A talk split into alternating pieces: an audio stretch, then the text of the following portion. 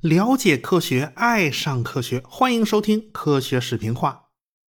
上文书讲到了马斯克终于搞定了一级火箭的回收啊，他算是开创了历史了。以前呢，他搞的那些东西呢，前人都搞过，他只是追赶。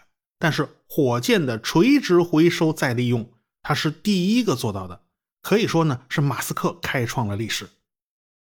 猎鹰九号火箭虽然性能极佳，发射一般的卫星是没有问题的，但是要发射重型的航天器，发射深空探测器，那就有点力不从心了。马斯克想去火星啊，这个猎鹰九号是肯定完不成这个任务的。所以呢，猎鹰九号的最新改进型叫 Block 五，它就定型了，所以这个型号就不再做大幅改进了，要把精力花到别的地方去。这颗火箭就是用来挣钱的。用来维持现金流啊，已经足够用了。要想增加运载能力，最简单的办法就是捆绑式，就像长二捆那样啊，这个效果是立竿见影。可是马斯克就不太喜欢捆绑式，因为助推器这东西吧，它说大不大，说小不小，你扔了吧可惜，你要装回收装置吧，它没地儿装，它不合算。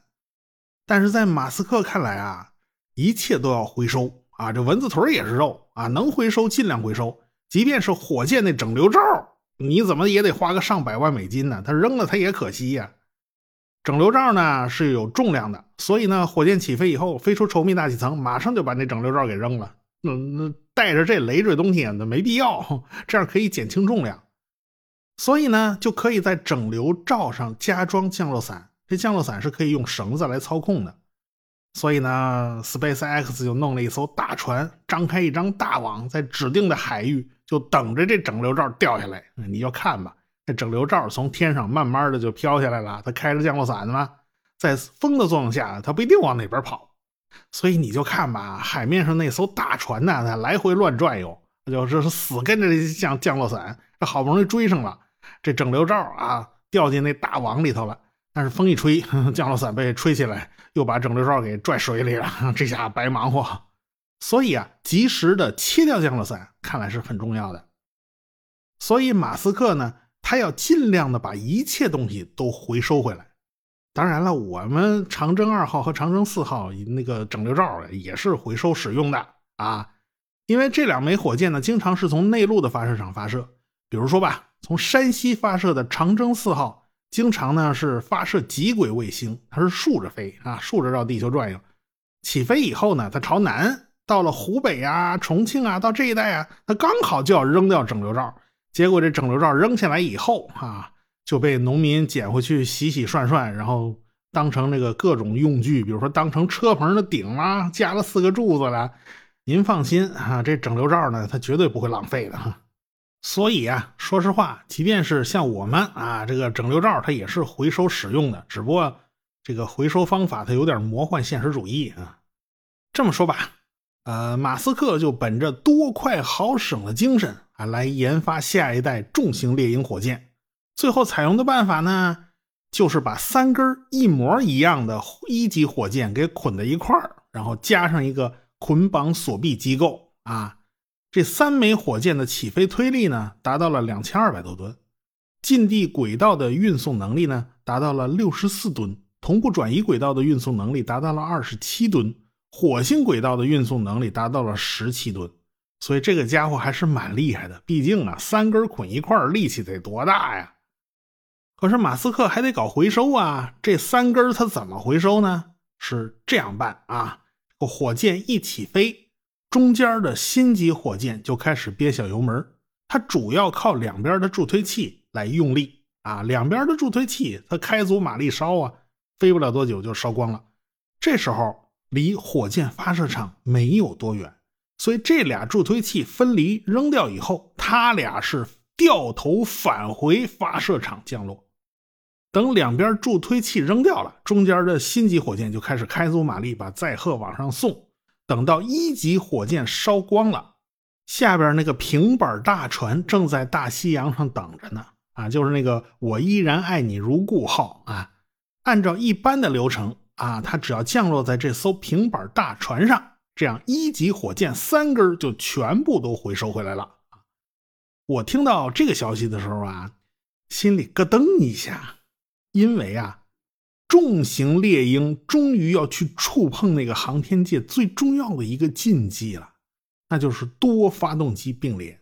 当年 N 一火箭就是因为协调不好三十个发动机的振动，而导致燃料管被震坏了，所以就炸了。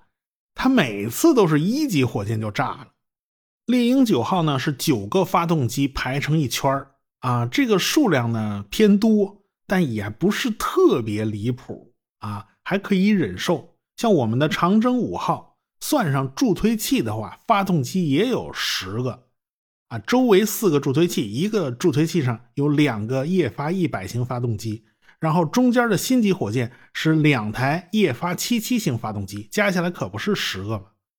但是啊，这离重型猎鹰那个发动机数量还差得远呢，因为重型猎鹰的发动机数量是二十七个，都快赶上当初 N 一那三十个了。这要是行的话呀，那科罗廖夫那棺材板要压不住了。但是马斯克敢这么干，他一点都不意外，因为马斯克这家伙本来就是一个并联狂魔。这个特斯拉电动车的电池，它就不是一整块它是几千颗幺八六五零电池凑在一起，构成了整个动力系统。那底盘里边放了恨不得有一吨电池，你管理这上千颗电池的充放电，马斯克能搞定他。管二十七个发动机，他搞不定吗？他肯定不是这么想的吧？过去啊，一般来讲，新型火箭的第一次发射，要是慎重考虑的话呢，一般是你装个配重啊，这配重上得装个无线电信标，能发挥一些基本的数据也就够了。但是马斯克脑子多好使啊，他转念一想，哎呀，这个发个配重多没意思，干脆就拿来做个广告吧。重型猎鹰火箭第一次测试用的载荷是一辆红色的特斯拉跑车啊！这一下把那个特斯拉跑车扔到太空里面去，可不做了一大广告吗？当然，他有能力把这辆跑车发射到火星轨道，甚至发射到火星轨道以外。但是当时不是去火星的发射窗口，也就是说，火星不在那个位置，你飞过去也遇不到火星。按照理论计算呢，这个跑车的重量不到两吨啊，这个火箭运送能力是绰绰有余啊，一口气送到火星轨道是没问题的。反正呢，这第一次发射不过是个测试啊，只是表示有这个能力把东西送到火星轨道去啊。这个至于呃火星在不在家呢，那不是太重要的事儿了。不管怎么说呀，重型猎鹰火箭对于马斯克来讲还是比较重要的。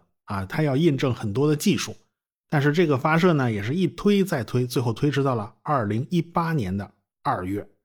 啊，这个马斯克粉丝多呀，好多人都盼着这重型猎鹰火箭能成啊，因为这是当时世界上现役的最大的火箭。你想吧，一家私企，它超过了国家队的水平啊，在航天界那是破天荒的事啊。呃，你别说啊，这个重型猎鹰火箭发射还真的就发射成功了。当二十七颗梅林发动机一起点燃，推着火箭冉冉上升的时候，那无数人在欢呼啊！这两枚助推器呢，先烧光了，分离以后一掉头啊，倒着飞回了发射场。这可是两枚火箭同时飞回发射场，那整个过程真是非常的整齐，就像双人跳水一样，这个动作别提多漂亮了。然后最后安安稳稳的落地，齐刷刷的站在那儿，等烟雾散去。哎呀，那个场景实在是太美了。两枚助推器算是成功的回收了。那中间的星级火箭呢？是在完成任务之后啊，在那艘大船上降落。但是中间的星级火箭呢，这回没搞定，直接掉到海里了。好在呢，这也不是什么大事儿，只是有一点点美中不足而已。上边的二级火箭。顺利的把特斯拉跑车送进了去小行星带的轨道啊，这次就遇不上火星了啊，争取到火星轨道以外咱溜达一圈，下次啊咱争取啊能和火星遇上。至此，重型猎鹰火箭算是获得了成功。也就是说，在现代的技术条件下，多个发动机并联也是可行的，我凑二十几个发动机也没问题，而且是安全的。这就为人类制造超大型火箭奠定了基础啊！也就是说，我们不必去死磕那个超大型发动机了。如果按照土星五号的思路，我建一个超大的火箭，必须配套超大的发动机。那去火星这玩意儿都不搞不定啊！你哪搞得出那么大的发动机呢？现在好了，现在可以用相对较小的发动机来做并联，我底下弄上一大捆儿，这不推力不就够了吗？尽管那个所谓较小的发动机其实也都不小，起码也得推力三百多吨呢。虽然重型猎鹰火箭获得了成功，从技术上讲它没什么问题了，但是重型猎鹰火箭的发射次数并不算多，因为这个运载能力啊，它叫高不成低不就，呃，运载一般的商业卫星呢，它用不着，它浪费；运载登月舱这样的载荷吧，它又不够。你除非是啥，载下一大堆货物，咱一次性全给你带上去啊，那用重型猎鹰是合算的。即便如此啊，目前。重型猎鹰也是地球上运载能力最强大的火箭了。那土星五号都在博物馆里躺着呢啊，那不算啊。从此呢，SpaceX 把其他的航天企业就开始甩到后边了，包括当年 NASA 带着一起成长起来的那些个供应商，比如说波音和洛克希德马丁，那他们都是军火巨头啊，在国际上那是响当当的。洛克希德拥有宇宙神系列火箭。目前主打的呢是宇宙神五，第一级用的是俄罗斯的 RD 幺八零发动机。没办法，人家俄国人的产品真是好用啊。美国现在也在研发替代产品，因为美俄关系并不好啊，哪天断了供这就不好办了。尽管现在手里还有不少存货，但是毕竟是用一个少一个了，是吧？美国航空喷气公司研发的 AR 一发动机啊，现在还在叮铃当啷的没搞定呢。和人家价钱便宜、量又足的 RD 幺八零比起来，真的是没法比呀。宇宙神五用的助推器呢是固体火箭，这方面美国人倒是很擅长。二级呢是半人马座上面级，用的是氢氧发动机，这个也是美国的拿手好戏。波音呢拥有德尔塔四型重型火箭，这个火箭的一级啊也是三根捆在一起的，中间算是一级火箭，两边算是助推器。每一根火箭拥有一台 RS 六八氢氧火箭发动机，推力三百吨，三台加起来那就是九百吨。这个火箭呢，本来是麦道公司的，后来麦道呢被波音收购了，这也就划归了波音旗下。现在波音和洛马呢这两家组成了发射联盟，算是垄断了美国的航天发射市场。他们的特点就是贵啊，贵的离谱。这个哥伦比亚号航天飞机出事以后啊，大家都明白了。航天飞机这东西肯定是要逐步退役的，因为这东西维护费用越来越贵了，很多的零部件啊，供应商都不再不再生产了。你专门给你开生产线，小批量生产的配件那那当然死贵死贵的。但是这种超级复杂的系统吧，它没人敢改，当初怎么设计的你就得怎么来，这玩意儿麻烦死了。再说了，这个客货混装本来就不是一个合算的买卖。我为了发一个卫星啊，非要让七个宇航员陪着上去一趟，这算哪出啊？这是。所以呢，NASA 在二零一一年就开始立项了，要研发下一代的火箭和飞船。航天飞机这条路咱不走了。在 NASA 看来，近地空间呢已经没多大意思了啊，你就交给民间商业公司去发射，那足以应付了。作为国家队啊，这个下一步的主要任务呢，就是探月和探火啊，咱就奔着深空去了。那近地轨道运载能力起码要达到七十到一百五十吨，它才够用。去月球的话，咱一枚火箭就够了，就和当年土星五号差不多嘛。如果是去火星的话，需要多次发射、多次拼接，然后再去火星。总之啊。现有的火箭根本就不够用，必须研发超越土星五号的巨型火箭。这种巨型火箭就是所谓的太空发射系统。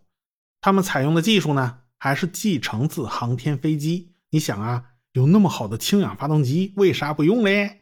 那个橙色的那个大罐子，你改吧改吧，不就成了一个火箭的主体吗？那两个巨大的固体火箭助推器，跟航天飞机呢也是一脉相承啊。那美国人已经很多年没有造过载人飞船了。这次立项的这个猎户座飞船，一次能运载六个宇航员，比过去的阿波罗飞船大多了，跟航天飞机那是一个量级的。这个项目和过去的阿波罗计划以及航天飞机计划一样啊，那叫家家有份儿雨露均沾啊。这个洛克达因公司就负责研发液体发动机啊，这个编号是 RS-25D，其实就是航天飞机发动机的改进版。因为航天飞机的发动机呢，它要考虑重复使用，所以它就比较贵。如今这都改成一次性使用了，你就得简化一下，压低压低成本，是吧？这个太空发射系统的一级火箭需要四台这样的氢氧发动机。洛克达因呢是老牌的火箭发动机供应商啊，它功力深厚啊。如今洛克达因早就成了航空发动机公司普拉特惠特尼公司的一个下属部门。这个普惠公司呢，又是联合技术公司的子公司。这个联合技术公司真是五花八门，什么都搞过呀。奥迪斯电梯就是他们家的。他们中间有一段时间呢，收购了西科斯基飞机公司，是生产黑鹰和阿帕奇直升机的那一家。后来洛克希德马丁又从他们手里把西科斯基给买买走了。再后来呢，这个联合技术公司和雷神公司合并了，雷神就是生产爱国者导弹那家。反正经过一系列复杂的收购和重组啊，现在各大军工企业是打断骨头连着筋啊，这几家都是垄断巨头啊。反正液体火箭发动机那就是洛克达因负责了，那固体助推器呢就是诺斯罗普格鲁门公司来负责啊，这也是巨头啊，这个一直是他们的工作。哎，反正太空发射系统这个项目就是把 NASA 几十年来培养的厂商全给捎带上啊，每年都要稳定的投入三十到五十亿美元。这么多年他就没断过，十多年了啊，这花了钱都海了去了。所以呢，这个太空发射系统的开发者团队啊，不可谓不豪华，基本上就相当于是美国的国家队。可惜他们的开发效率实在是不怎么样，一再拖期，一再跳票。而且你们都是用的航天飞机的成熟技术，你怎么鼓到十年还没鼓得出来呢？即便如此啊，NASA 和美国国会也没有放弃这个项目。因为鸡蛋不能放在一个篮子里啊！那马斯克倒是效率高，但是要保持平衡啊，平衡很重要。NASA 一方面保住老牌的军工复合体，一方面大力推动私营航天来加入到航天事业。马斯克呢，只是其中的一个佼佼者罢了，后边还有什么蓝色起源啦、内华达山脉啦等一大串民营公司呢。到了二零一九年，这一年是阿波罗登月成功五十周年纪念啊！NASA 就宣布了阿特弥斯计划要重返月球，而且呢，要在月球表面建立考察站，在环绕月球的那个轨道上建立一个月球之门空间站，而且呢，这是可以当做去火星的集结地啊！总之，它是有多重考虑的。按照计划，应该是今年要用太空发射系统来发射猎户座飞船，实现。不载人绕月飞行，可惜 NASA 没告诉你具体的时间啊，到底是哪天它不一定。前一阵子传出个消息，说 RS-25D 发动机做地面测试的时候似乎是有问题。原计划呢应该是坚持个四百八十五秒，但实际上只开了一分多钟就熄了火，这肯定是遇到什么麻烦了嘛。载人飞船呢是用的猎户座啊，这个。但是从载人飞船到下到月球啊，这个登月舱呢，NASA 交给了 SpaceX，蓝色起源呐，跟洛马等等一系列的国家队组成的豪华组合，它没有中标啊。SpaceX 的星舰虽然在不断的炸啊，这炸了好几次了，呃，大家可以去看我的视频节目里面都提到过，但是它好歹 SpaceX 是在稳步推进，它的进步是可以看得见的，而且人家价钱还不贵。啊，人家还自带火箭啊！万一你太空发射系统还是老跳票，这个 NASA 也不能无限制等下去是吧？起码呢，有有人家 SpaceX 啊，人家那个火箭说不定还真能就盯盯上这个用上了呢。那 SpaceX 的一大特点呢，就是态度好，动作麻利。当蓝色起源的火箭还只是个 PPT 的时候，人家马斯克的火箭就已经是在搞商业发射了，人家已经能挣钱了。尽管马斯克的星舰巨型火箭的验证版，他连炸了好多回了，但是他怎么他也比八字都没一撇要强是吧？总比那 PPT 要强啊！所以每次测试啊，人家都把 NASA 的人给请去观摩啊，这说什么也是客户啊，伺候好甲方那是理所应当的嘛，是吧？马斯克呢，从猎鹰一号搞起，中间拿出了金牌火箭猎鹰九号，这都是当之无愧的劳模了，成了商业发射的主力军。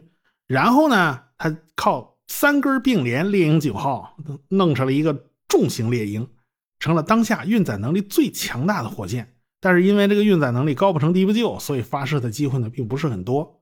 好在呢，这本来就是猎鹰九号的舰体拼出来的，但它倒是一点不浪费。但是马斯克肯定是不会满足于此啊！尽管这个梅林发动机推重比极高，我甚恨不得两百逆天了，但是因为它是一个燃气发生器循环，所以它的比冲不是太出色。如果要造更大的火箭，要造更大的发动机，靠燃气发生器是肯定不行的，必须用分级燃烧，就像航天飞机的发动机那样。起码呢要达到三百吨左右的推力才能管用，然后呢，哎，这三百吨推力的发动机要捆上那一大捆儿，然后才能造出巨型火箭。所以这颗火箭的规模呢，会远远的超过土星五号的。马斯克把下一代火箭命名为星舰，首先呢，就得给这颗火箭设计一款新的发动机，这款发动机的代号叫猛禽。这颗发动机要走的这个路啊，注定它是不寻常的，它将会创下无数个第一。首先，这颗发动机的燃料就和过去的发动机啊，嗯，完全不是一码事儿。呃，我们下回再说。如果我的节目没听够，向您推荐《科学有故事》。科学声音。